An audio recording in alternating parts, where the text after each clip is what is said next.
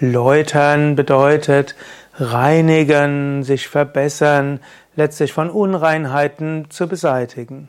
Manchmal sagt man, reinigen betrifft den äußeren Körper und läutern betrifft die Psyche und die Persönlichkeit.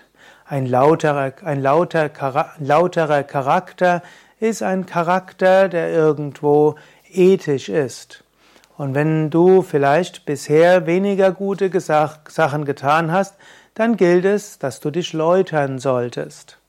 Swami Shivananda hat mal gesagt, reinige dich und meditiere. Läutere dich und meditiere, könnte man es auch übersetzen. Es gibt ein Wort, das zu den Niyamas gehört, das nennt sich Shaucha.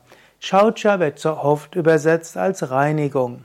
Shaucha kann man aber auch übersetzen als Läuterung.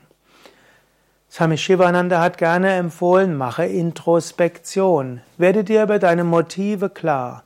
Und wenn du feststellst, dass in dir unlautere Motive sind, wenn du merkst, dass du so leicht kränkbar bist und dass du vielleicht aufbrausend bist, dass du Dinge tust, die nicht so schön sind, dass du Menschen schlecht behandelst, dann läutere dich.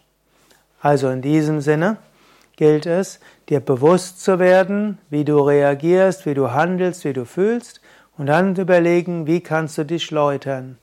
Denn, wie Swami Shivananda mal gesagt hat, der Schurke von heute ist der Heilige von morgen. Der Sünder von heute ist der Menschenfreund für morgen. Es gilt aber, bewusst an sich zu arbeiten, sich zu läutern.